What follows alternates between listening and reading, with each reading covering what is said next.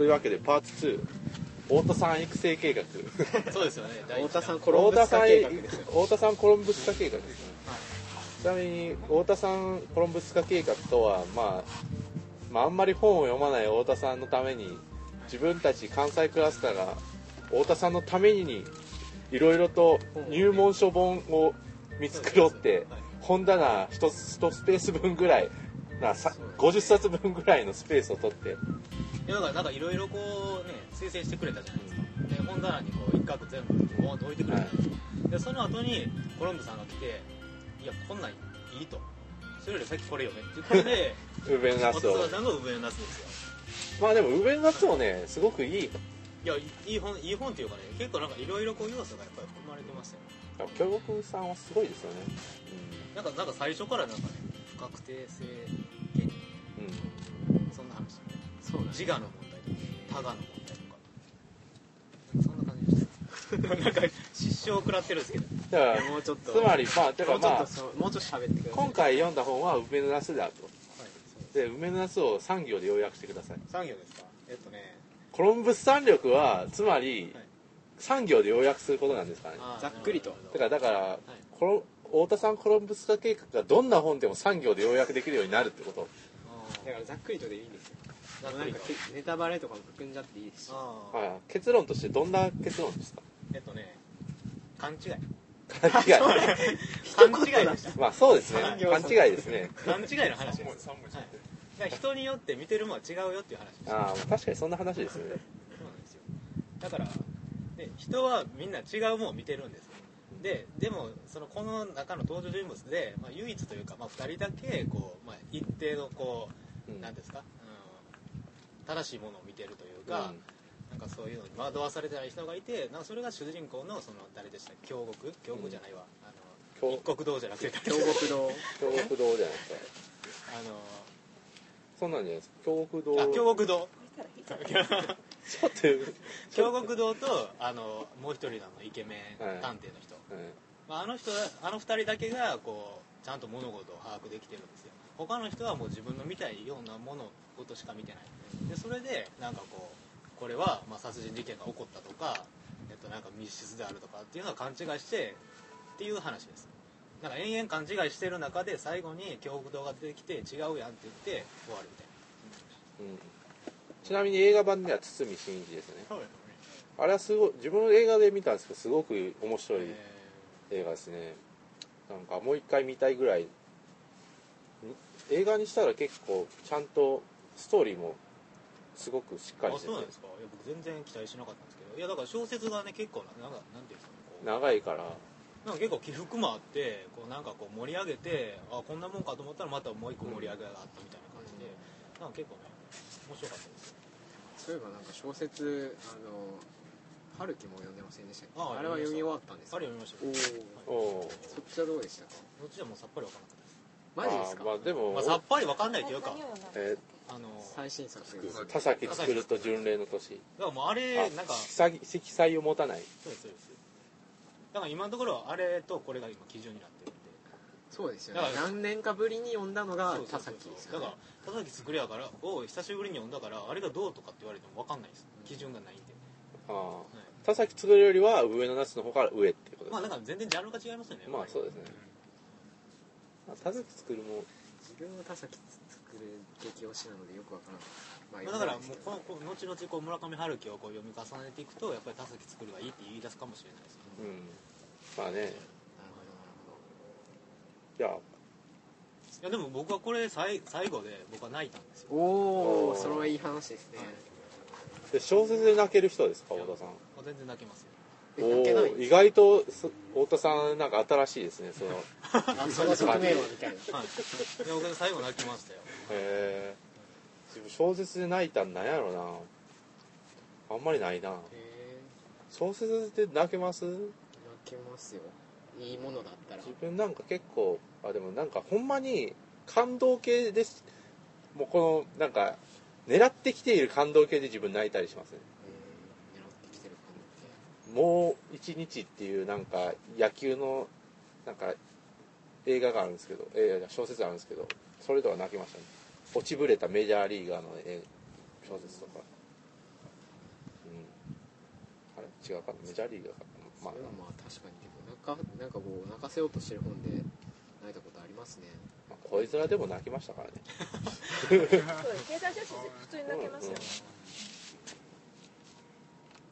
そうですだからこれで僕は最初、まあ、20ページぐらいでもうもう長いなし2段組でこんなページあるしもうやめようかなと思ったらなんかこう、まあ、共同には妹がいてなんかこう そこいやそうでなんか京極堂なんか妹みたいな感じで名は敦子というみたいななんか美しい女であるみたいな。名は敦子みたいなあ感じで。つこみたいな。反応するかいみたいなテンションが上があっちゃんみたいな感じで、まあ、読むかみたいなそんな感じで読んでいったすすごいすごいですね。脳内では前やつだった前も厚でしたよよね。でももう残念なことに敦子全然活躍しなくて、まあそうですね。はい。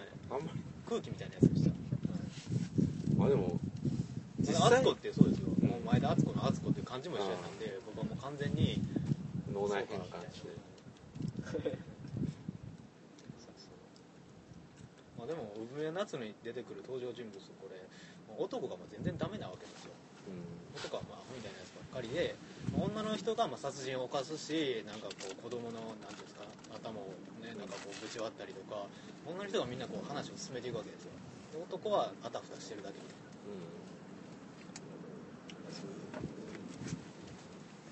まあ、テーマは母でした。ねん、ああ。まあそうですよね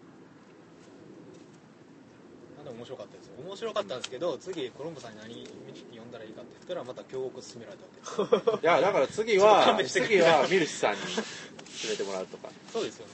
小説がいいですか？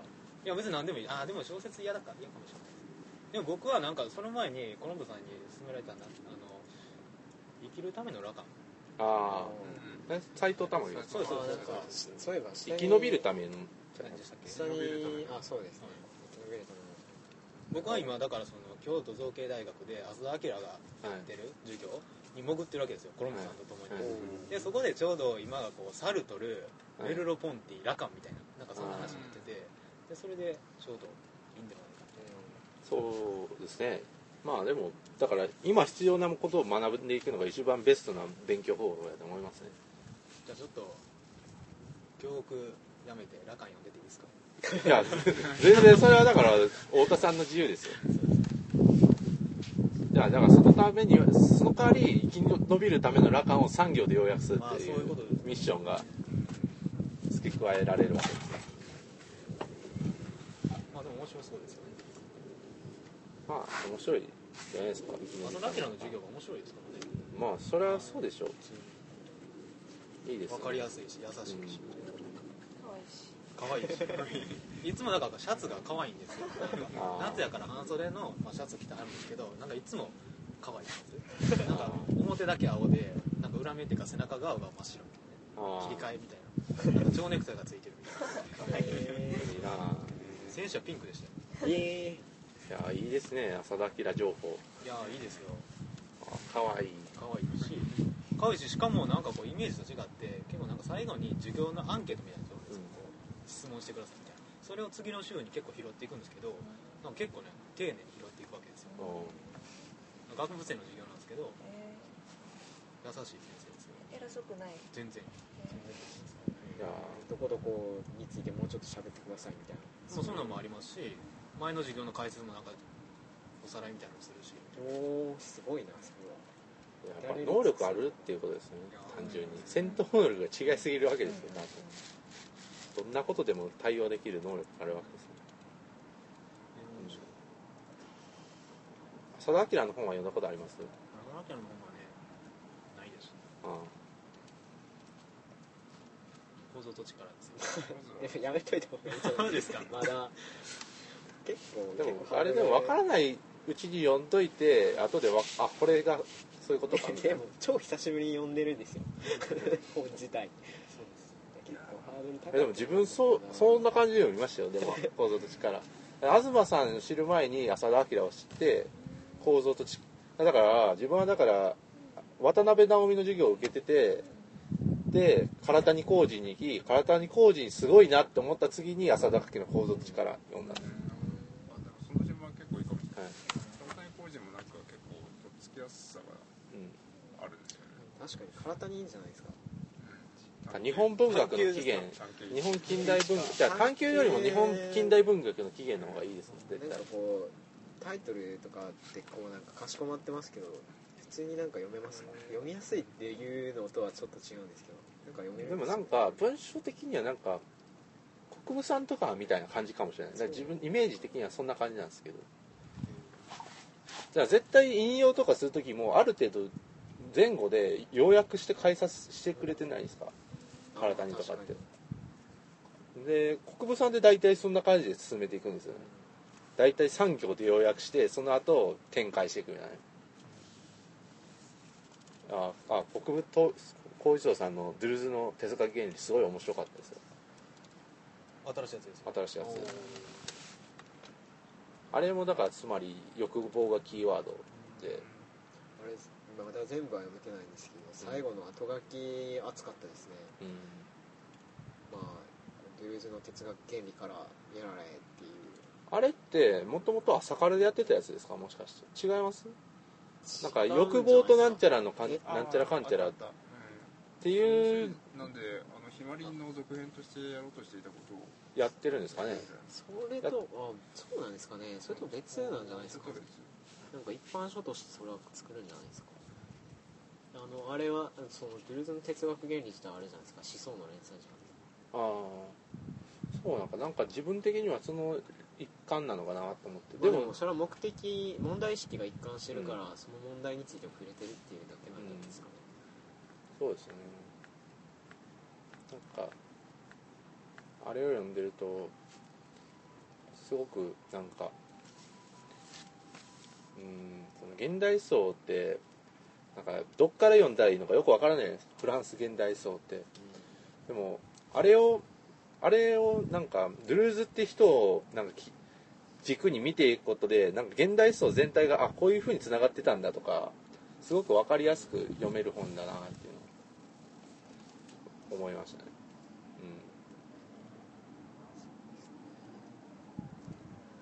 うん。ドゥルーズとドゥルーズ語りは違うんやって話本ですよ。ああみたいな太田さんの反応。なんかいろいろコロンブさんからいろいろ聞いてますね、えよく言ってますよね。断片的ドゥルーズと非政治的ドゥルーズってやつですよねコロンブさんがいろいろ聞いてるんですよ。なんか断片はね、うん。それがあんまり繋がってこないっていう。いやまあそれがいいんですよ。多分今蓄えておいて後々こうね読書を重ねる中でつながっていくんですよ。きっと。だからなんかドゥルーズってすごくおかしな哲学者だったっていう本ですね。でそのおかしさが一貫した哲学なんだみたいな。自分はあの無人島の話が好きでしたね。あなんかなかなか面白いモチーフだなと。そんな話してたのかって感じですね。あなんかドゥルーズってなんかうん自分大体あえなんかニーチェとか最初は何でしたっけ？あいつ。スピノザじゃないし。なんか最初にドゥルーズが書いた本って何でしたっけ？ヒューム。ヒュームとかのはだからもともとある哲学者を読み読んでこその限界を語りさらにいや実はこいつこう言おうとしてたんじゃないの？っていうのを大体ドゥルーズはやってたんですけどそれがなんかその限界とかそういうのに気づいてなんかドゥルーズ語りになったんだみたいな本でしたね。自分が読む限りでは。パッと読んだだけなんですけど自分は。まあ、自分はまだ全然読んでないですけどその無人島ヒュームのところと無人島のところだけ読んだだけなのであと後書きとまあでもあれは今度関西クラスター読書会でも扱う予定なので千葉さんの博士論文が本になったし暁にはその前にまあそうですよ。まず報道の力を読みドゥーズあまあだって報道の力もドゥルーズですからでねも同じ屋根の下にコロンブスさんがいるじゃないですか。その強みを生かして。解説をもらいつつはいこの章ってどういう話って前もって聞いてから読んだりすればいいんじゃないですか。むしろそれをだから iPhone で撮ってラジオにアップするみたいなね。えコロンブスさんの跳躍解説コーナーみたいな。通の日常がラジオになっていくわけです。よそれを太田さんがポッドキャストで聞き直すっていう。素晴らしい。ですなんだっけこの間あの存在論的海的存在論って何ですかって聞いたらあ。郵便本の解説が始まったみたいな。あそうです。そうです。そうです。そうですすっかり忘れましたけど。ダメだ。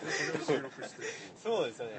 そうですよこ聞き聞き返すみたいな感じですよね、それでいいんで知らん間に撮っうん、てたらいいんじゃないですか。存在論的な存在存在論的的な存在論って何ですかって見てたらこれ読んでくださいみたいななんかボーンみたいな本で渡されたような気がしますけどなんか。これ読んでください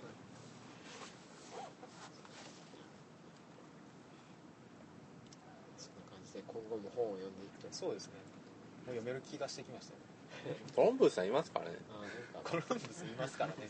学校ライブラリーあんなに充実しておきながら読まないってそうです損ですよ。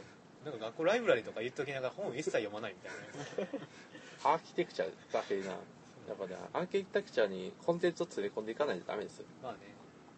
コンテンツ重視ですからうちは。太田さんがコンテンツになっていくまあまあそういうことですよ。覚悟を決めたっていうことですね、はい学校は僕のためにありますかうん、まあそうですよ。ら、はい。まあもちろんねそうですよ。とりあえずまあそんな感じで。まあミルスさんこの本読んだ何読みました？急に来てああれですね。あの若子酒という漫画を読みましたね。すごい良かったですね。若子酒？どう？若子っつっていう26歳のなんか働いてる人が一人でなんかいろんなシーンで酒を飲むっ絶対誰かとかじゃなくて今日は唐揚げかなこの脂っこいの食べたら太るやろなとか言いながら嬉しそうにビールを飲むとかっていうだけの漫画ですね。すごいなんか孤独のグルメのなんかこうちょっとえっ、と疲れ始めた女の人バージョンみたいな。なんか何やっけなんそういう漫画なんかもっとなんかグロい漫画でありませんでした？グロいっていうかグロいっていうかなんかなんとかちゃんみたいななんとかかんとかなんとかちゃんみたいな。分からないですね。あれファットすぎる。なんか最近読んだえー、なんでなんやっけなあのなんかすごいすごいアニメにもなってたんちゃうけどなんかなんか20代 OL のなんか堕落した姿を描いてる漫画ですよ。あーエコダちゃん？エコだちゃん。あエコだあざっくわかるわかる私もすごい。まあどっちかというとさその若子酒は孤独のグルメっぽい感じですね。うん臨死エコダちゃん。電子エコだちゃん。なんとかかんとかなんとかちゃん。ふわっとすぎる。ま あいや自分の中では完全に映像は出てたんですけど。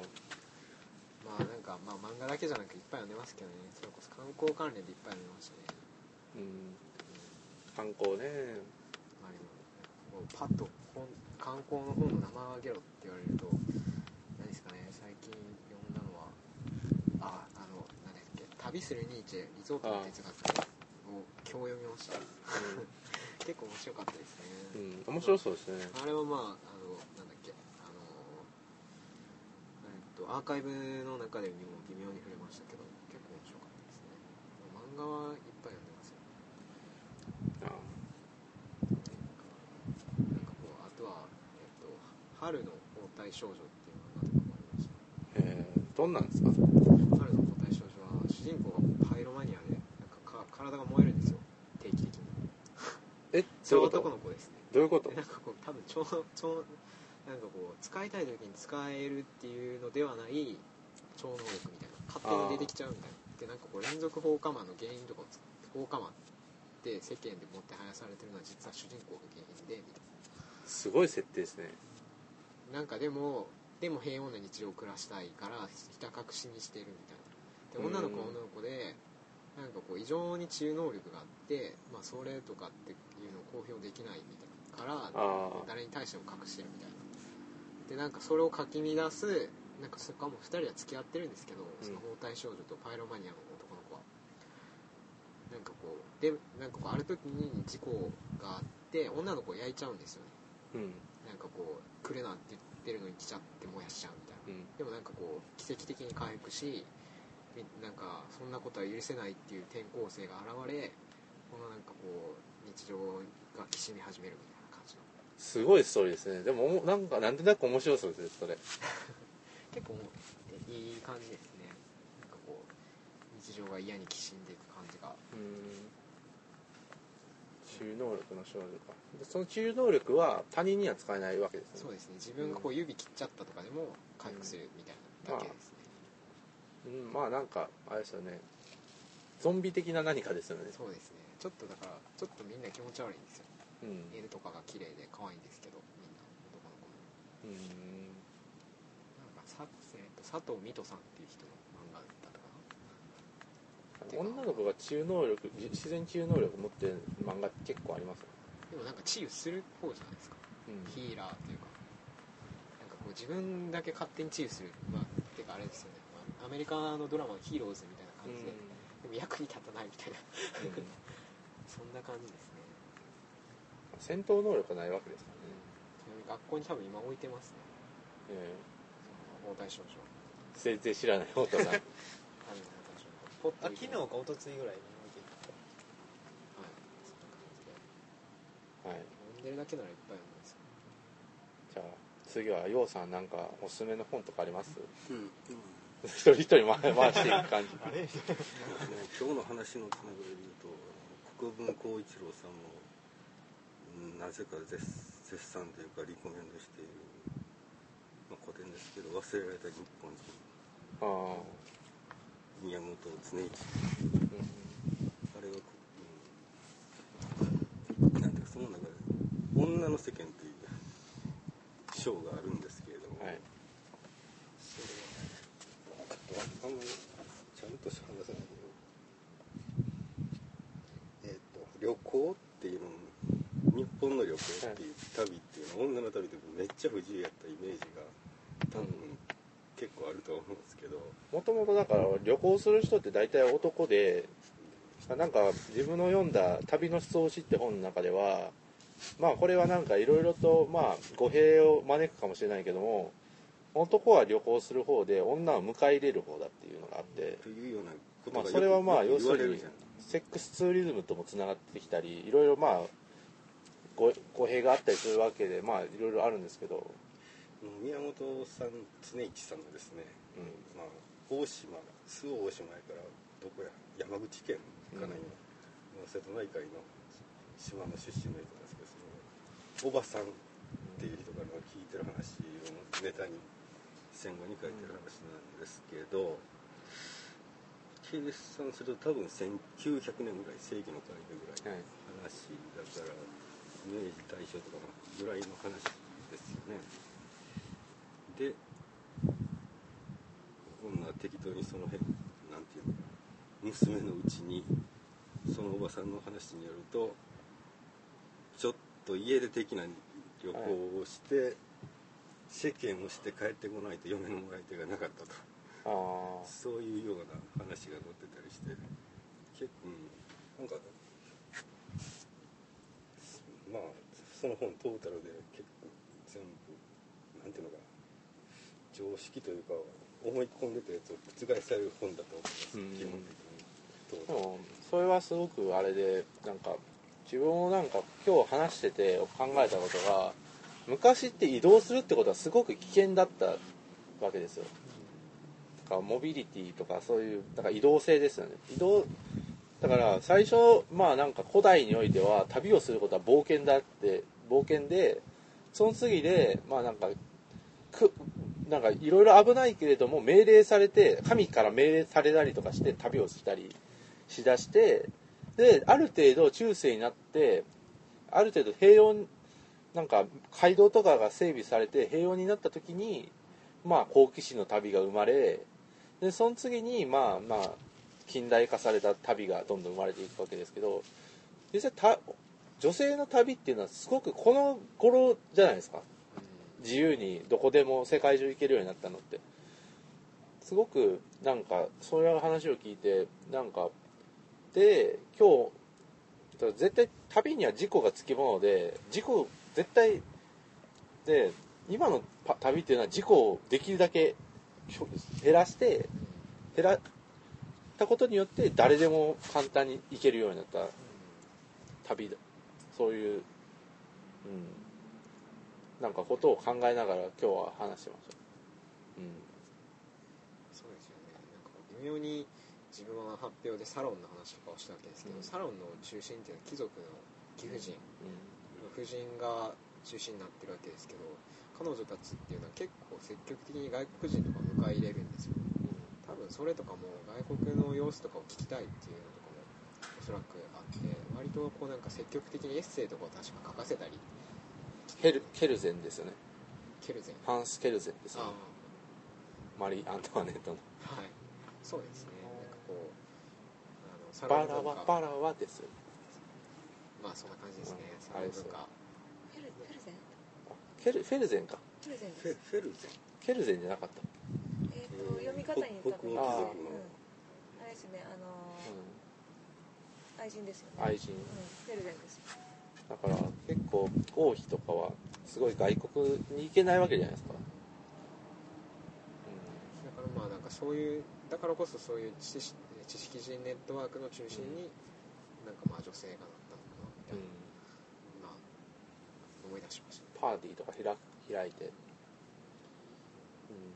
女性と旅ね。女性と旅っていう本とかないんですかね。面白そうですけどね結構るんじゃないですかね探せば。ありそうな雰囲気ですねだって古代っていうかなんかいろいろと昔のなんか英雄伝とかそういう旅に関する本って大体男がスタスタノーとか、ああそういうのもあるわけですけど。女海賊とかいましたよねそういえば。名な名前出てこないですけど。なんか2人セットで活躍してすっごいなんか各地を暴れ回ったうん。女海賊みたいな。いましたよ、まあ、いなくはないんでしょうけどね、うん。そういう感じで。まあだから中世とかだとなんかね出雲の国とかいるわけじゃないですか日本だと。でも大体売春とセットになってますよね、うん。女性と女性そうでの旅はすね。そういうのはまあうん。た旅をの歴史とか考える上ではまあ忘れられてるけど結構重要なのかなみたいな。うん。思いますねまあ港町には絶対そういう場所がありますからね。船とか。よく言いますもんね。最後の職業はってやつ。うん。ああそうですね。好きなんでしょうね。とかって言うとすごい怒られそうですけどね。まあでもそうですね。とりあえずまあそういう感じですよね。まあ、忘れられた日本人。岡田さん、他の、はい。うん、それでそのその章だけじゃなくて僕の話もかなりうん。全部面白いですよね。結構みんなよ結構読まれてると思うんですけど。ぜひ読んでください。はい。じゃあ岡田さん。どうですかそうですね。あんまりこう勉強会以外で。あでもこの前のあのなめてきは読書会はどうでした？あそうですね。なめてきは非常に盛り上がりましたね。結構学校の読書会と同じような雰囲気で。えー、こんな本が。なめてきはどんな感じで終わったんですか？あれは。どういうような話をしてどういう結論だったのかみたいな。ああなるほど。うん。まあそんなにこうこれは素晴らしい未来だねっていうような感じにはならなかった。あいろいろこうツッコミどころあるよね。あなんか誰が話したんですか？そういうのをなんか主にまあ一番最後のあの鳥が北川さん。なるほどそれが全部持っていってしまったのか。そうですね。でピクシーのところは奥村さんでであの投票システムはい。のところは竹倉さんうん。週末けなで僕がその間にあるなんかあのコンピューターの歴史みたいなところをあ担当していう感じですね盛況だったみたいで奥村っていいでしょいいよかったです奥村ってね良かったですねソファーが。書いてるソファーが。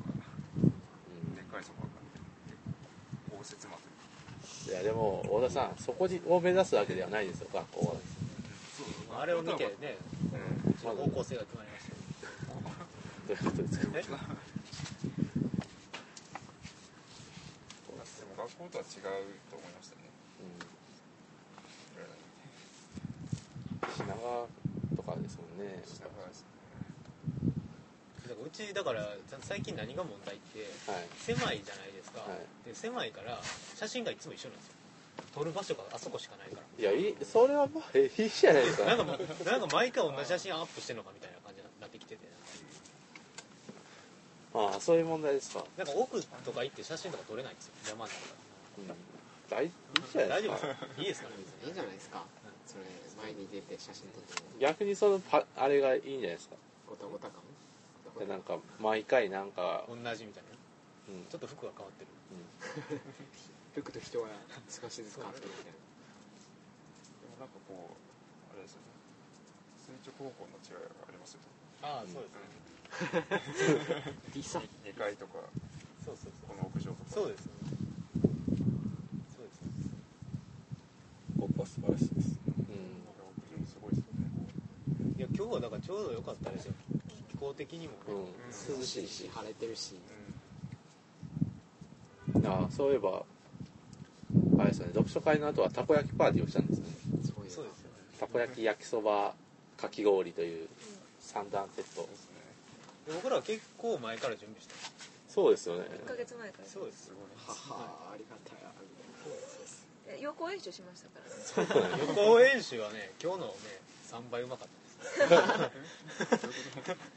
予行演習はうまかった。うまかった素振りは完璧みたいな。素振り完璧でしたねまあでも美味しかったですよすごく。美味しかったです。ね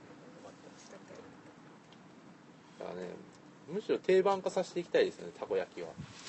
まあだからねこうメニューをねもうこうどんどん増やしいつでも何てでもこうできるなんかもういろいろとね何でも入れていきましょう今度から。今日はなんか結構オーソドックス感があってねはいはいはいああなるほど。具をってこと？具を。あまあいろいろありますよネタは。だからあれですよほ読む本によって具を変えていくだかあ たらこ焼きはベースなんですか？たこ焼きはベースで。そんなに気に入ったの？いやいやいや。ああなんかツーリズムやから。違うだから芸能芸能芸能カフェはあれじゃないですか？よくわかんないカクテルを作ってるじゃないですか。ね。うちらは関西やからたこ焼きっていう。いやまあそのその意味もありのあのたこ焼き伝説のたこ焼きみたいな。伝説のたこ焼き。なめてきやからなめこみたいな。そうですねなめこそんな感じでなめてき。適当なめあなめこも美味しいかななめこテキ爆弾じゃないです。か完全に。完全になんか爆弾。そんなたこ感焼きにされる弾と幸せな未来には見えないですね。じゃあ次何やったっけ次のテーマ何やったっけ次はネット選挙。ネット選挙なんで難しい何やろな。ネットな網あ網状網状網状の何か。いやなあネットみたいな。網状網状たこ焼きじゃないですか。網状たこ焼き。過剰それでいいんじゃないですか。ややっていきましょう。たこ焼き結構あのマヨネーズ一発で決めれると思うどん。などんなテーマにいやいやまあ分かる。しマヨネーズがあれば美味しくなれるあれはいという。やその何でもかけるのでテーマに合わせるまあ最終的にはなめてきって書くみたいうんなたこ焼きに文字で表すみたいなたこ焼きで書くみたいな。こでもありですねそれからなんかみんなでちょっとずつ材料を持ってくる設定にするとか。ポットラックパーティーそれはよまあそれろしくお願いしますとか言論カフェでもすごいですよね。あのなんか毎回毎回こう違うやつ作ってるじゃないですか、メニューとかも、あれなんかこう材料の発注とか大丈夫なんですか？少量発注なわけでしょ。まあだってまあ比較的ありものでやってる感じですね。あの余りやすい材料とかうん。でもアボカドは美味しいですよね。毎日毎日大変やなと思いますよね。アボカドはなんか割とフレッシュで美味しい。うん。結構みんな行ってるみんなっていうか翔平さんと岡田さんはもう。僕は週2ぐらいでですよねそうですねまあでもまあ今回読書会やっぱ読書会でみんなでなんかちょっとずつ持ち寄ってホームパーティー化していきましょうよどんどんとさらに。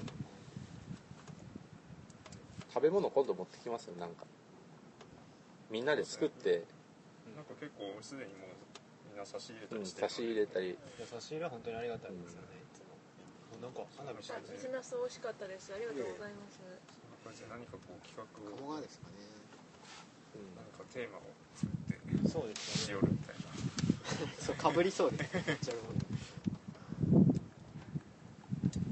うんまあ、発表とかもねだから別にもういつもコロンブスじゃなくても別にそうですねまあなんかやりたい人がいればどんどんと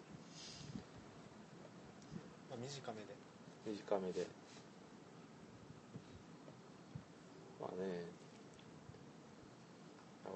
レゼン力がやっぱプレゼン読書会ですよ。プレゼンテーションパターンをまず読みましょうみんなで。いやそれいいですよね。だから僕もねだから太田さんがあれですよ、僕はプレゼン力とあのだからつだり力が必要なんですよ。それなぜならコロンボさんが来月東さんの講義に行くからうんうちからのつだりが東さんなくなるわけです東さんのやつは現地で実況するじゃないですか。いやだからねどう資格がじゃないですか学校からのえ？学校からの資格むしろむしろ俺が送り込んだんだ的なあまあまあそれそういう立場にそればいいんじゃない？ですかそれでいきますよね。コロンブスさんね。つだり力は要するにコロンブス力ですよ。だから産業で要約できないと できない何を書くのかこう迷ってたらもうアウトでしょ。どんどん来るわけでしょ。だからだからだから伝っていい授業を常に伝っていけばいいんですよ。言論スクール。言論スクールねそうなんですよ。僕もねなんかそういうのにね宣伝したいですけどね意外にねこうねあの面倒くさい仕事があるんですよ突如音が止まるとかね。うん。まあなんかそう。突如なんかチャットでなんか言論カフェからなんかなんか来るみたいな。全然集中できないんですよ。結構それで大事な仕事です。そうですよね。だからじゃあ本読書会をまず伝っていきましょうじゃあ。あ別に読書会とかあんまりないでしょなんかすること。ないですないです。京都はずっとなんか作ってんだ。だから配信って配信もなんか配信担当とかって誰かやってそうですね。そういうふうに、うん、みんなができるようになってみんながちょっとずつやるみたいな。そういうことですよもうローローコストローハイリターンでいきましょう。適当ローコストコストはかけずになんかね最大限のあれを。まあそんな感じですね。関西クラスター、まあ、ちなみに自分の読んだ本とかも話したかったわけですから40分ぐらいなんで。まあねあ原子爆弾とジョーカーなき世界面白かったですよ。あ聞きたい聞きたい。あれもうや喋っちゃえばいいんじゃうんないですか喋っちゃってた。なんかあん中で一番面白かったのはカーネーション論で死になき世界みたいな話が面白かったわけですけど、うん。てかなんか宇野さんって本当にアニメを語る時ってすごく戦闘的な文章を書くわけですよ。何々のアニメを褒めるために何々のアニメをけなす。この構造があるわけですけどドラマのなんか論じる時って敵がいないわけですよ。うん。宇野さんの中に。仮想敵がいないのですごく伸び伸びと書いてるイメージがあってずっとだから木更泉論とかすごく好きで読んでたんで「ジョーカーなき世界」おすすめですよ。結構結構短いっていうのもありますしあれ多分自分電子書籍で読んだんで本の長さわかんないんですけど200ないんじゃないかな。なかったですか。てか学校にありました。ありますあります。この人買ってます、ジョーカーなき世界。うん。そうですね。まあでもだからあれは自体はまとまったもんではないのでまあ宇野さんの思想みたいのはあんまり理解は難しいのかもしれないですけどそれ単体一つ一つは面白いのでぜひ読んでほしいですよね。まあそんな感じですかね。でも宇野さんの自分はリトピーよりも全然面白かったです。そうなん。ですかはい。だからリトピーはなんかなんかすごいあれもいろんなところに配慮している感じの文章じゃないですかなんかすごいなんか叩かれないように防御策がすごい何重にも敷き詰められてる文章だと思ったんですよ自分読んでて。それよりはなんか結構普通に週だ雑誌の連載ってこともあってあれなんなんでしたっけ？ダヴィンチ？っダヴィンチ。ていうこともあって結構飛ばしてる。飛ばしてる感じでいい、えーいい感じでしたねそれはいい話ですね最初のやつだけ立ち読みしたんですけど最初のダヴィンチの原子力発電所みたいなあまあそれはちょっとやばいなと思いましたけどそんなのあると思ってだからどうしても僕はあ僕僕はって言ってたかなまあなんかこのだから過剰なまでなエネルギーとあの原子爆弾を重ね合わせてしまうざるを得ないみたいな文章があるわけです。よ最初の方に。とーなんかとどまること止まることのないなんかその永久期間みたいなそういう話。マジですか。話があるわけです。まあそこら辺はまあ置いといて。置いといて。でもそのだからロジック自体はまあおもまあううまいなと思うわけです。ようまいんですか。読んでないんでよくわからないですけど。まあなんか自分はそういうのがまあ宇野さんの真骨頂だと思ってるので。まあまあでもそんな感じですね。まあ他にもまあまあなんかいろいろありますけども。まあとりあえずパート2終わりということで。